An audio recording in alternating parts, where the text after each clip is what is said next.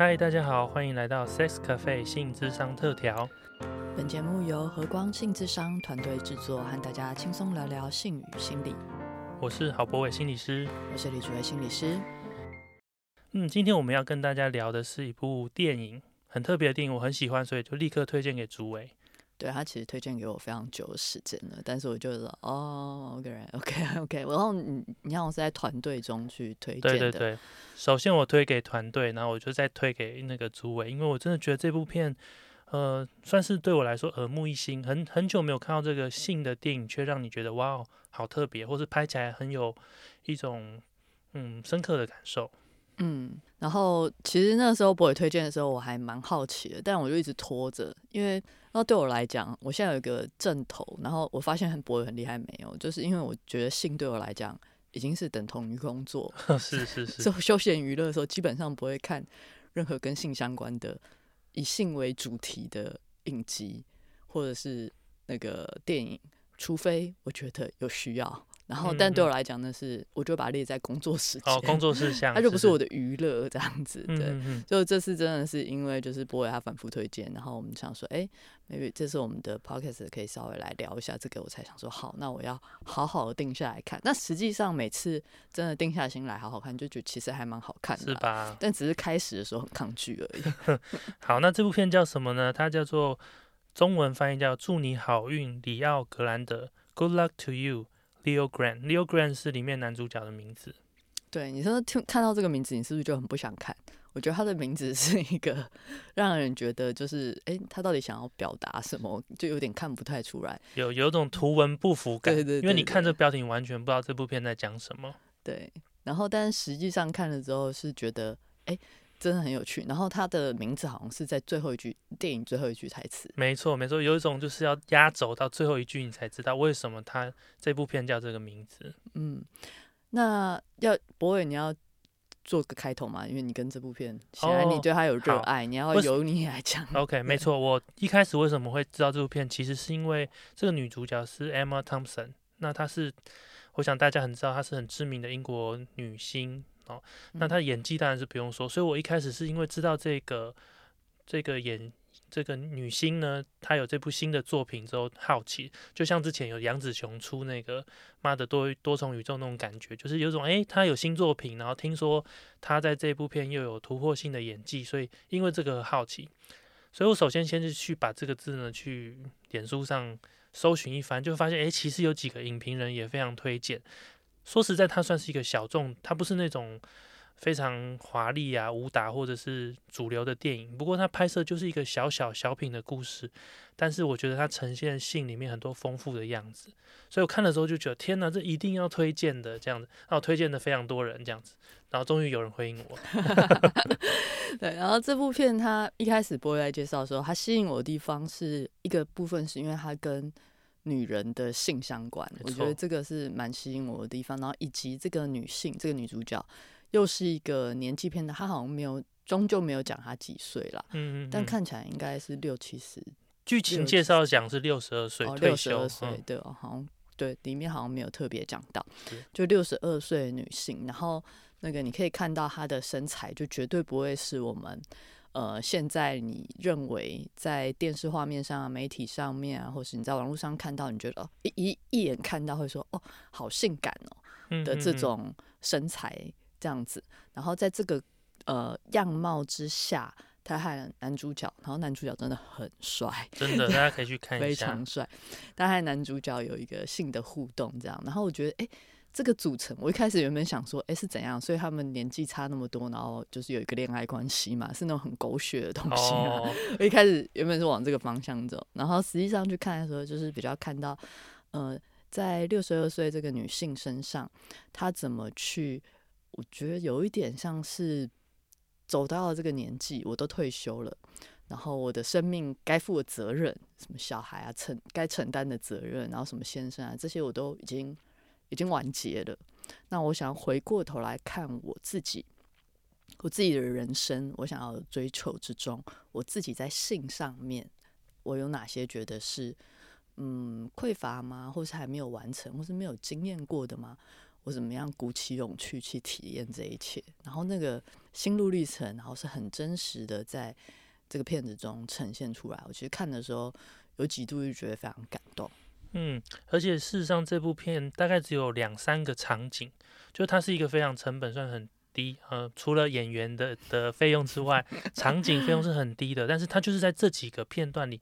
几乎把这个人的人生啊，或者是他在性上面，因着他的成长过程带给他的，或是社会角色带给他的，就呈现在那几个小小的空间里面，觉得非常精彩。对，而且那个每一个，因为它讲分成四。是 session 这样，我就好像有时候好像在看那个治疗的 section，哦，有点有点，对对对，就每一次他们就有一个突破，然后就谈了生命中的某一块跟性相关的一些经验，然后或者是那个性不见得是性行为本身，可能是跟他的家庭相关，他价值观相关，可能是对于他跟身体相关，可能是对于他跟其他人的性，可能他的伴侣啊，或者是他跟其他的。那性工作者也有分享他跟其他人工作的经验啊，等等的，就在那些分享中一一的去呈现出来他们在性上面的状态，然后两个人都在其中，你可以感觉到他不是单方面的在呃提供服务跟接收这样子，它里面是有一个交流在的，没错没错，交流。有一种相互影响，真的，如果你要把它类比成。呃，智商 session 其实也蛮像的，就是每一次有一些体验跟对话，当然他们很直接的媒材是身体跟身体的性，那我们性智商是当然是用谈话的方式哦，但是其实都会有类似的效果哦，就是呃对于性或是对于自己有更深的体会。所以我觉得这个类比真的是也令我觉得蛮深刻的。好，那以下呢，我们就会开始爆雷了。所以大家如果没有还没有看过的话，想去先看完电影再听我们的解析，可以停在这；或者你想先听我们再继续分享，就接下来我们会讲一些稍微透露一些内容。对，那嗯，对，你们就可以，也许也可以先去看完片再来听，是是是，这样也可以去更深刻去感觉到，哎，你可能也会在其中会有你的收获。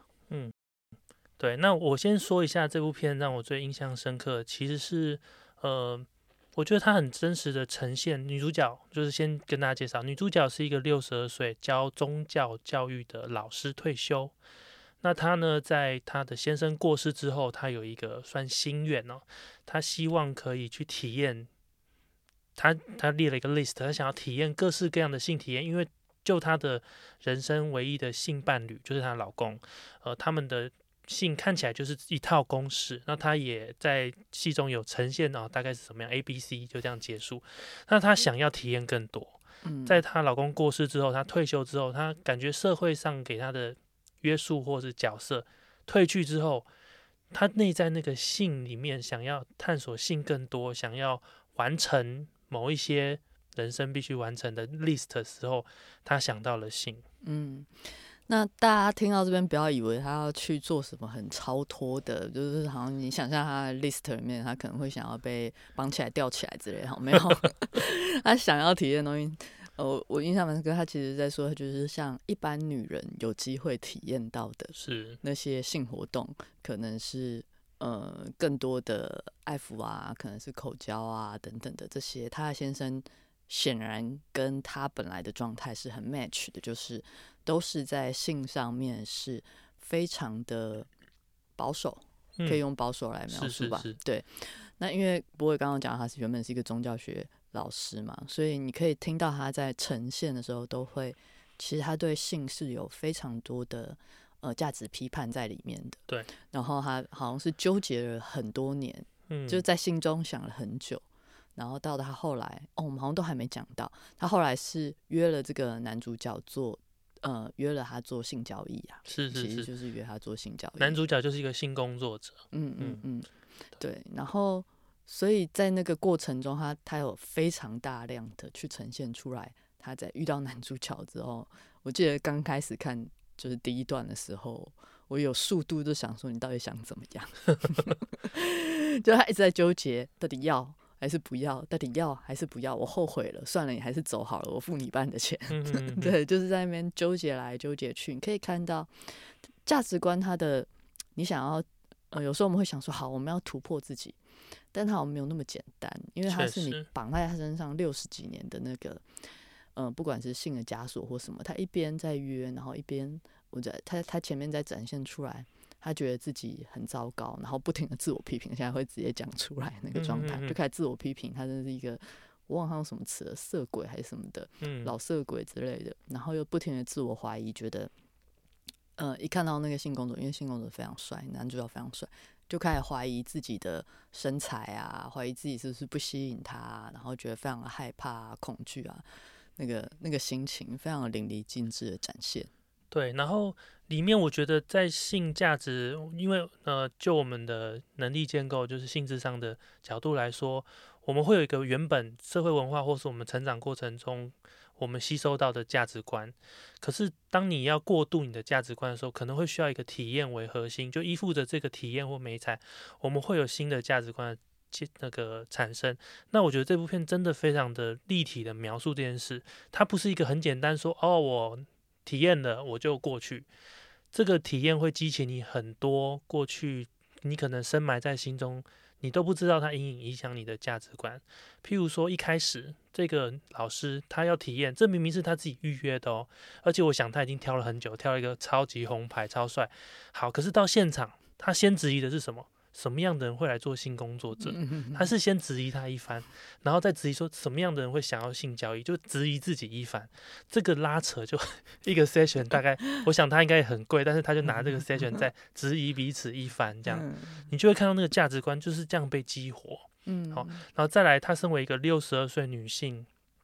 她的身体意向，当帮他要脱衣服的时候，诶，他可能会怀疑自己的品味，我、这些你会喜欢吗？然后你那么年轻，哦我这么老，你会对我有兴趣吗？接下来是我脱了衣服，这个身体可以被接受吗？嗯然后还有，那万一我们体验的没有像我预期的怎么办？你会看到哇，这里面有非常多价值观，一直不断的在经验中被激起来，被激起来，这样。嗯，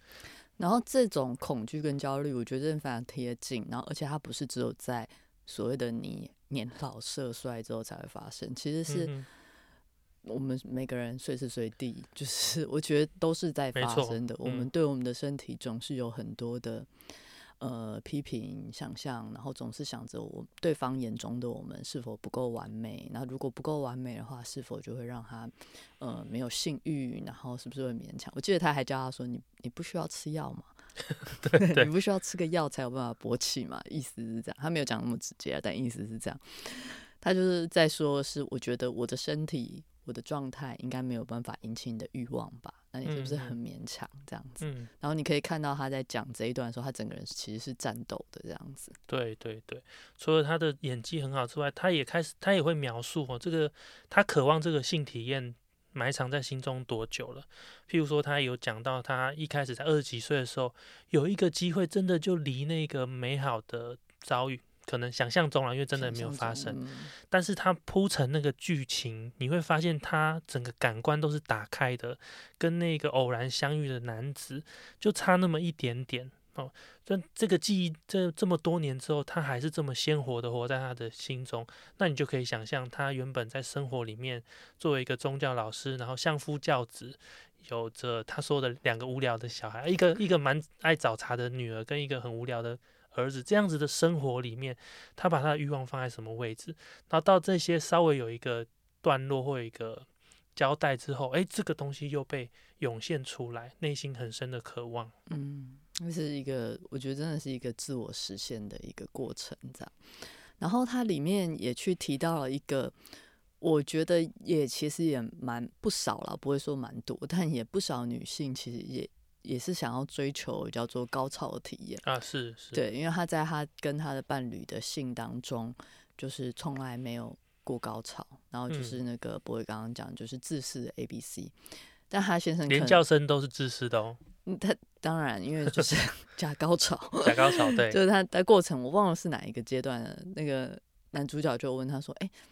那个你如果都没有高潮过的话，那你在性当中你都怎么呈现你自己？”他说：“我会装。”他说：“那你可以装给我看看嘛。”他就演他假高潮的样子，然后因为他们的性显然就是很压压抑的，是，就因为他先生也是觉得说什么，如果太多的什么口交啊什么的都是很不 OK 的这样子，所以他那个很压抑的高潮还有演出来这样，所以我在想，他先生可能这辈子都还不知道他老婆其实没有过高潮，说不定他还觉得这样的性，因为这就是我们常常在伴侣中看到的，就是说，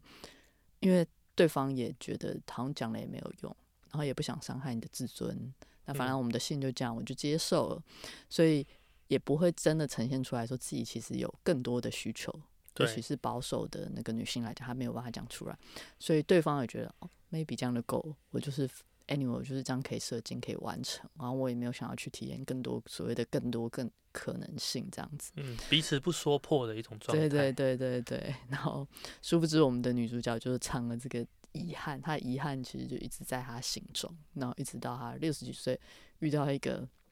我真的觉得她是性性。不要说性技巧高超，因为其实这部片没演什么性画面，嗯嗯那嗯，性画面比我想象的少很多。每次到要发生性的时候，就差不多就已经要切下一个画面，都在都在谈话比较多。嗯，但我可以觉得，我我不知道他性技巧到底有多高超，至少他们前后是很满意的。但是他整个呃谈话技巧 撩人呐、撩或者人，是对话，对他那个展现魅力，气氛营造，然后那个玩乐，嗯就帮他放松，因为女主角紧张的要命，对对对，就我想说，哇，这个要怎么，这个要怎么继续下去啊？就超级紧绷，超级担心的这样。然后，但那个那男主角他就是性工作者，他就是不停的、持续的用各种方式，什么放音乐啊，什么按摩啊，什么带领他多讲讲话啊，然后帮助他转移他的想想法的重点啊什么的，然后去跟他聊一些事情啊，用各种方法来去试着帮他放松。嗯，这边讲题外话，就是大家真的可以跟这个男主角学怎么怎么做知情同意。很多人都会说他怎么做知情同意，你这样讲了就问扫兴、啊，问了就很奇怪，对，问了就很奇怪，那。男主角超厉害，我跟你说，你被问了，你整个会觉得好，我没有啦，我自己觉得啊好，我同意这样。没有，我的意思是说呢，就是我们做知情同意，其实是可以有，也是可以有气氛营造的。你不一定会觉得说把这件事讲的好像谈合约那样，嗯，就就就没有了性的氛围，其实不是。所以这里面其实就是有高超的技巧，然后他用各式各样的方式让这个女主角放松，而且他很在意这女主角说她愿意，她要尝嗯试，好、她要体验，我们再进下一步。就这个这个部分真的做得很好。对对，因为他从我记得印象蛮深刻，就最开始的每一个靠近，是，就是一见面说，哎、就是他们就是呃，可能见面会亲脸打招呼，他就先问了，他也不是突然就凑上去，嗯，然后到后来每一个动作，包含要碰触到他的身体，而且还是隔着衣服哦，嗯。这种他都会先确认一下，然后再进行这样，然后每个确认都非常性感。对啊，对啊，所以这正是最好的身体界限示范的影片，你知道？对，就看了就会觉得说，其实这个过程是可以很很有情欲的，很撩拨的，也可以很嗯放松。你可以渐渐的在另外一个人的引导之下或邀约之下，你可以放松下来。嗯，然后我觉得这里面有一个部分是说，因为呃女主角她一开始要求还蛮明确的，她也没有要情绪，然后她很害怕，她很害怕有太多东西，他一开始最害怕的是，呃这个性工作者会去提供一些超过他可以接受的东西，嗯嗯然后我记得他有想要做一些。那个邀请啊什么，他就紧张的要命，就是整个人就 跳起来要拒绝，要结束这个服务这样子。然后那男主角不停不停的告诉他说：“哦，你完全可以，就是依照你的意愿，不用紧张，我们可以体验到哪里就好。也许你甚至于你可能这次只是想要聊聊，也许现在对你性对你来讲只是需要讲讲话、啊，这也是一个可能性。”他就不停的帮他去放松这个部分。那我觉得也回到，因为女主角她从来没有经验过各种的性的不同样貌的可能性，然后那个不同样貌不见得是更多刺激啊，而是不同的氛围对，不同的呃情趣，然后不同的呃前面玩玩，也就是 foreplay，就是前戏的部分。那这个部分他没有体验过，他也不可能要求。嗯，不知道从哪里要求对，起。所以我们在 order 的时候，我们要先知道说，哦，原来有这个东西，哦，原来这个东西我会喜欢。可是这女主角根本没有这个概念，所以她就只能要那个动作，我要嗯做到什么，我要做到什么，我要做到什么这样。然后那个男主角他其实一直在示范一个你值得更好的，对你不要点这种，你还有很多可以体验的。对，你可以更好，你可以更放松，你可以更享受。来，让我们来试试看，就一直邀请，一直邀请，然后一直帮他去去经验到这其中有愉快的感觉。嗯嗯，对啊，这个过程真的我觉得也蛮感动的啦。就是他是用一种他可以接受的速度，慢慢的、慢慢的靠近。那这个。过程也不是就是直接就可以奔往他想要的目标，就是有很多挣扎，但是这个男主角就可以都可以等候。那你会发现，跟着这个剧情的推演，每个 session 他们好像又推进了一点点，不一定是真的什么达阵啊，什么行为做到，但是你会发现，就是女主角越来越能够靠近自己的性，意思是说，她可能更可以坦诚她在心里面的感觉，她这这个。这么多年来，他在信里面，他跟他自己身体的关系，还有他跟他伴侣之间的心情，还有他也开始慢慢的揭露他对他的人生的这种很有规划的，然后很在照计划来的，好像有点样板式的人生。其实他对这个有诸多的不满。我觉得当他恢复对性的感觉，其实就是对自己的感觉，然后他开始去反思他的人生。我觉得这是一个很大的反转。所以我也觉得这个性的力量很特别，就是你当你体验到。一个全新，不能说全新，很特别、很崭新的感觉。然后你会因着我有这种感觉之后，开始去体会所谓我当时都没感觉的时候，我都在感觉些什么。嗯，这个过程我觉得蛮漂亮的。嗯，我觉得这是很很棒的一个描述，因为的确就是，我觉得他的过程也是在恢复感觉，恢复感觉，感官，就是我们常在做什么感官专注练习啊，他就是在恢复他的体验，然后。而且很重要，真的是真的很像感官专注，来帮他慢下来，对，慢下来，slow down，然后放松，然后去感觉各种感受。然后你光是看那个男主角眼神哈，他就是会带着他凝视、专注，然后放松。然后这里面也完全的呈现出来，就是说性，它真的不是在做什么动作而已，它非常攸关你大脑的状态。嗯，没错。对，我们可以。精彩的欣赏到大脑是如何打断性欲，对你一个有一个什么可怕的想象或者一个价值观砰出来，你立刻会脱离性的状态。无论你眼前这个人他技巧多好，他多么迷人，你都可以瞬间被你的大脑拉到另外一个状态里去。对我，我里面的时候，我最佩服的是那个男主角，就是一直被打断，一直被打断。我想说，这个真的是。如果你不是以此为工作的话，我觉得真的是会想要走掉，不然就要非常爱对方。因为就是那个女主角，她的突然突然突然就想到什么，然后突然突然她电话就响，她就跑去接了，然后或者是她就连到什么，然后突然她会就是在一个性的场所中，她突然会跑去问人家的妈妈，非常唐突，没错。对你就是把人家妈妈请到这边来，很少人会有办法再继续燃起你的。你跟你妈的关系怎么样？这样。Come on，然后不然就开始讲到说我的儿子怎么怎么的，然后因为刚好他跟他年纪差不多，就是妈妈跟儿子的年纪嘛。对对，所以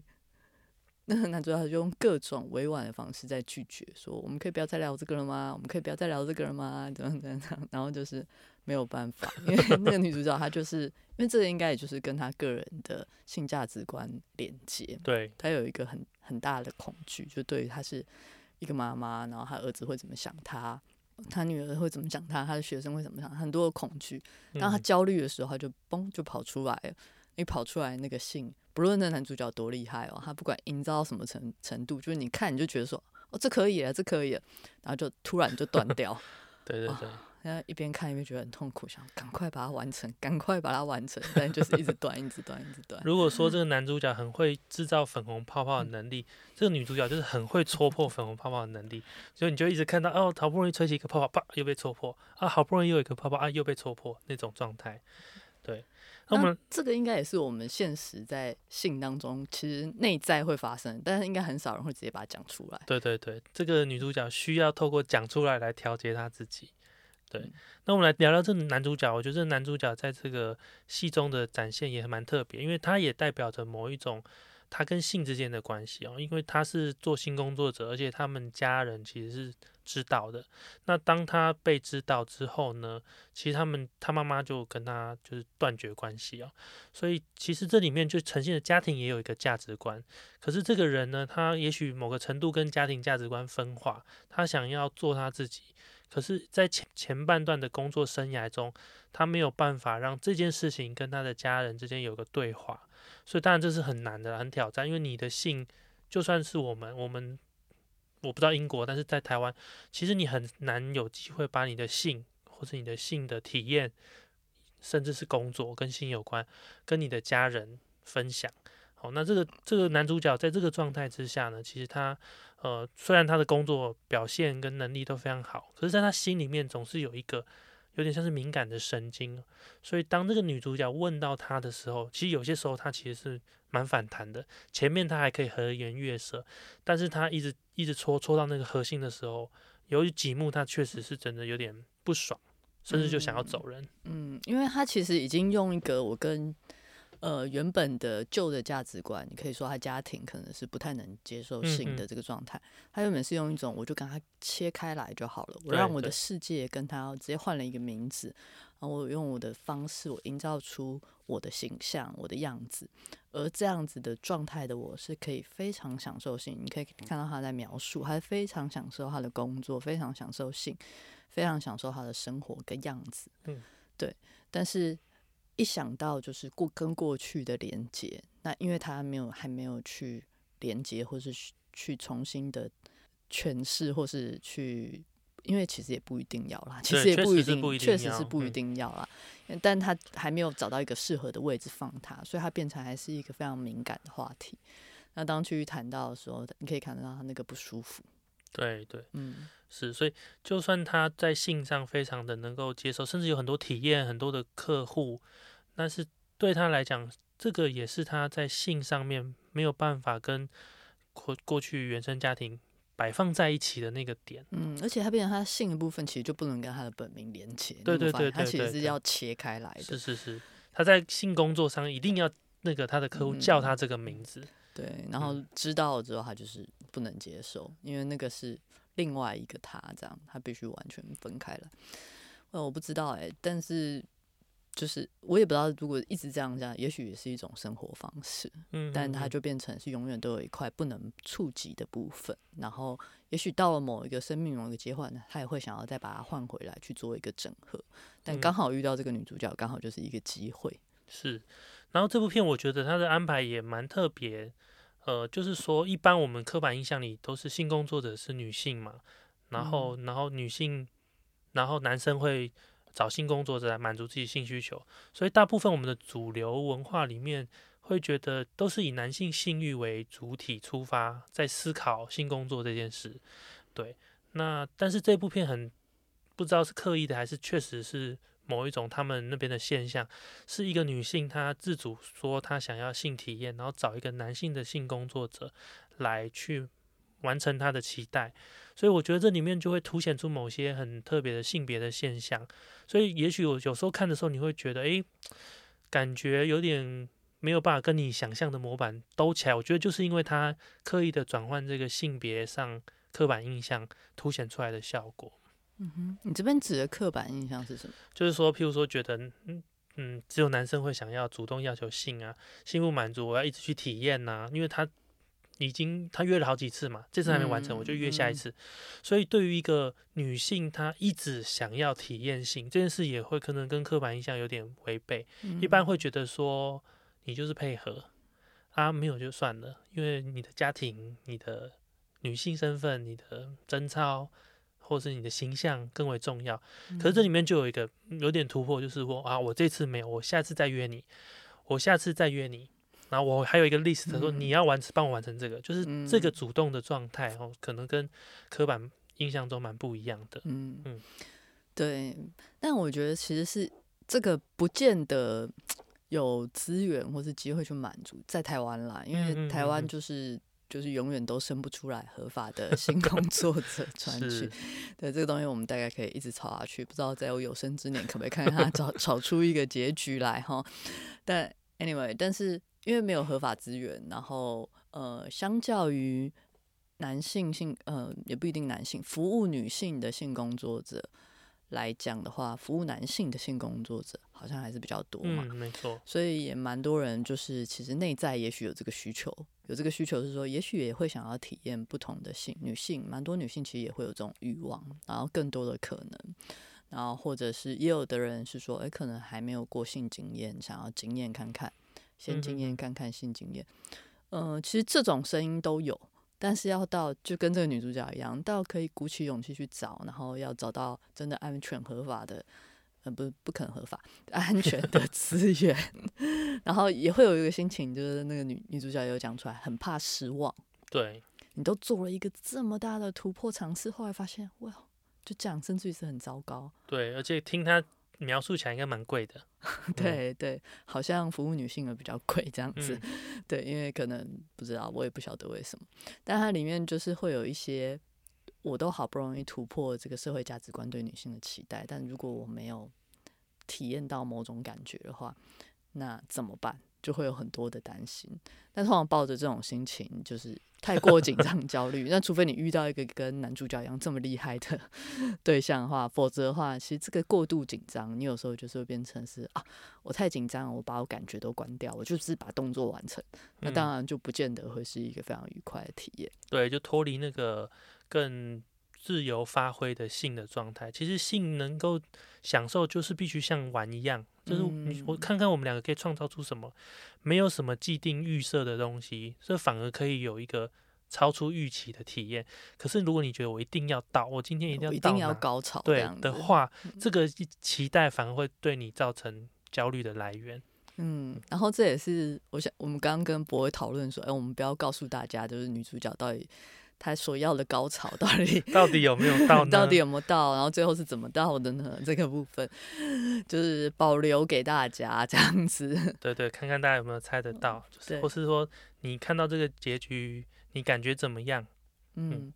那他在这个过程中，就是虽然以此为目标，但你可以看到他把它放在心中。哎，没有，到后来好像是男主角比较在意这件事。对对，那女主角已经不在意了，直到到后来，他觉得她就是享受，他完全就是在体验他不曾体验过的性的互动探索，然后他也开始可以放松，开始可以玩，可以展自己展现出一个比较性感的样子。那当他做到这些时候，他其实非常满足，对他来讲就够了，他没有一定要。然后反而甚至男主角觉得，哎、我说我们再试试看我们再试试看嘛，还有什么可能嘛？我们再试试看，这样子。是是是，对嗯然后这个对啊，那这个结局就留给大家看哦。不过它后面有一个，就是因为因着这个体验性或探索性的过程，呃，我刚刚不是讲嘛，他的性价值观有一个翻转，然后他开始重新回去看，呃，过去他身为一个嗯比较拘谨的、保守的教宗教教育的老师，他曾经在教他的学生的时候，用某一种呃比较规规条式的方式在看待很多，也许是青少年们的性体验的时候，他有一些后悔。好，举个例子，譬如说他以前会觉得那种穿很短的裙子的女生，然后到处这边呃散发性魅力的女生，这种就是讲难听点，就像 bitch 这样子。他嗯他觉得这种女生真的是。难登大雅之堂，所以他也曾经去教训过他的学生，用这样子的价值观。可是当当他体验到这个性的带给他的这种感官跟享受之后，他的这个心情，那后来他遇到了一个他的学生，他很真诚的跟这个学生说这件事没有什么不好，性是很好的。然后他为他过去这样曾经呃羞辱过他道歉，嗯，对。然后那学生整个呆掉，真的真的很傻眼。因为他不止讲这个，他也直接跟他说，我其实是要跟他去那个 爬山进行的。这个 too much information，对对对，那个学生想说，嗯，我需要知道这件事情吗？对我需要知道我以前的宗教学老师现在在约炮吗？需要不是约炮，在性交易嘛？这样子，对，那个画面也蛮好笑的，就是他就是历经了那个挣扎纠结，然后你可以看到他在过程中，因为他跟那个性工作者约在刚好是他学生工作的地方，然后他学生一来就讲他的真名。哦，因为他约性工作的也是用匿名在约的，对对。对，对，然后呢，学生就是知道他的真名啊，然后就以他是老师的身份在看他、这样子，然后那个真的就是把他，如果说他跟那个呃男主角原本在他们房间中创造出一个两个都虚假的一个身份好了，来去尝试规避掉那种对于真实身份面对性的那个焦虑这样子。嗯嗯嗯但到了那个咖啡厅，然后就是遇到他学生那个状态下，就是说你已经是用真实的身对份存在了这样子，然后你有没有办法接受真实的你，真正的你自己？它就是可以跟性相关的，就是可以去追求并且享受性的。嗯嗯，这边我不禁有点感叹，就是说，各位听众，假设你在你的人生过程中，曾经有人对你的性指指点点，造成你必须要扭曲或压抑你自己的性，其实你如果看到这个影片，或是听到我们这边，你其实可以试着去想想，诶，我跟我的性之间的关系，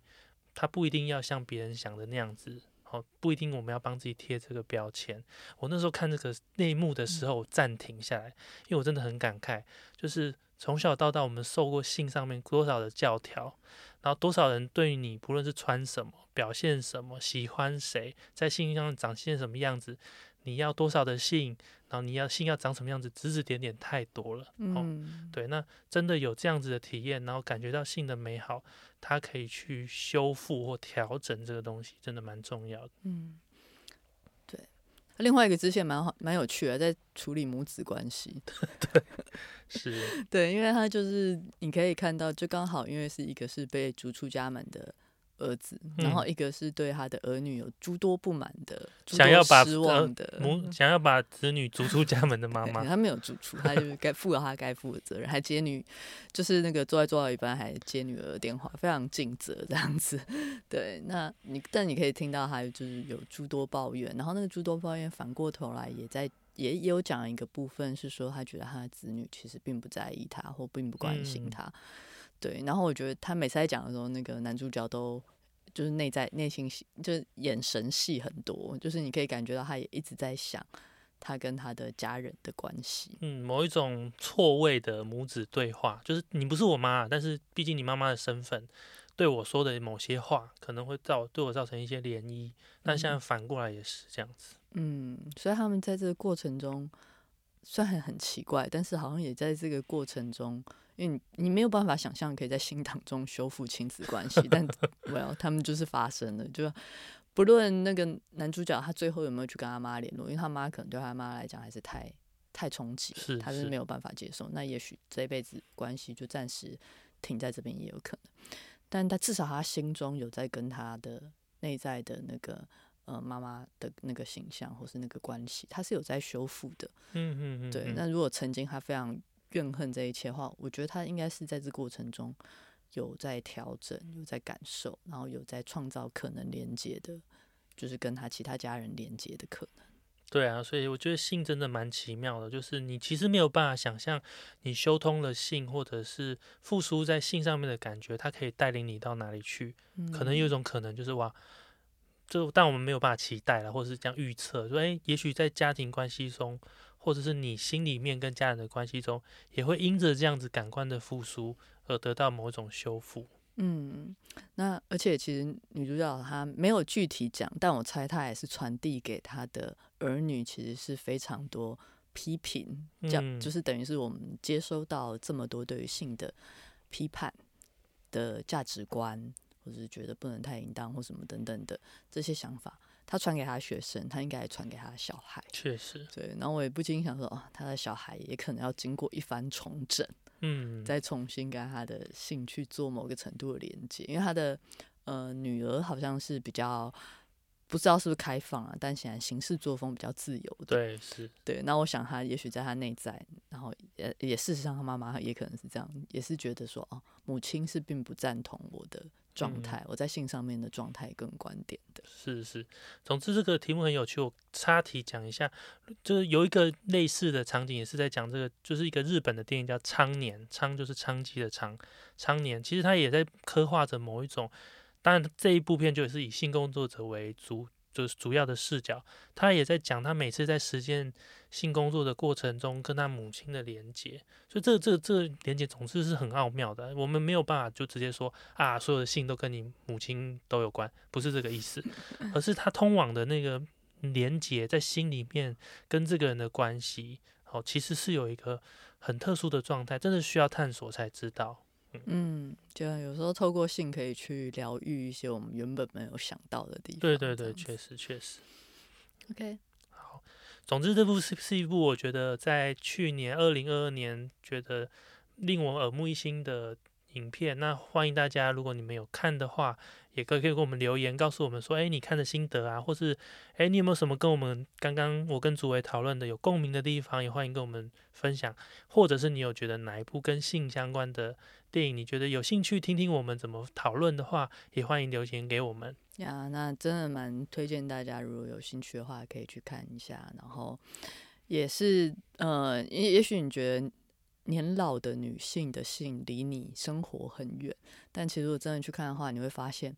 那其实不仅仅是呃年纪，还有好多东西，其实我们在我们身上也都在发生。那尤其是老化这个议题，其实。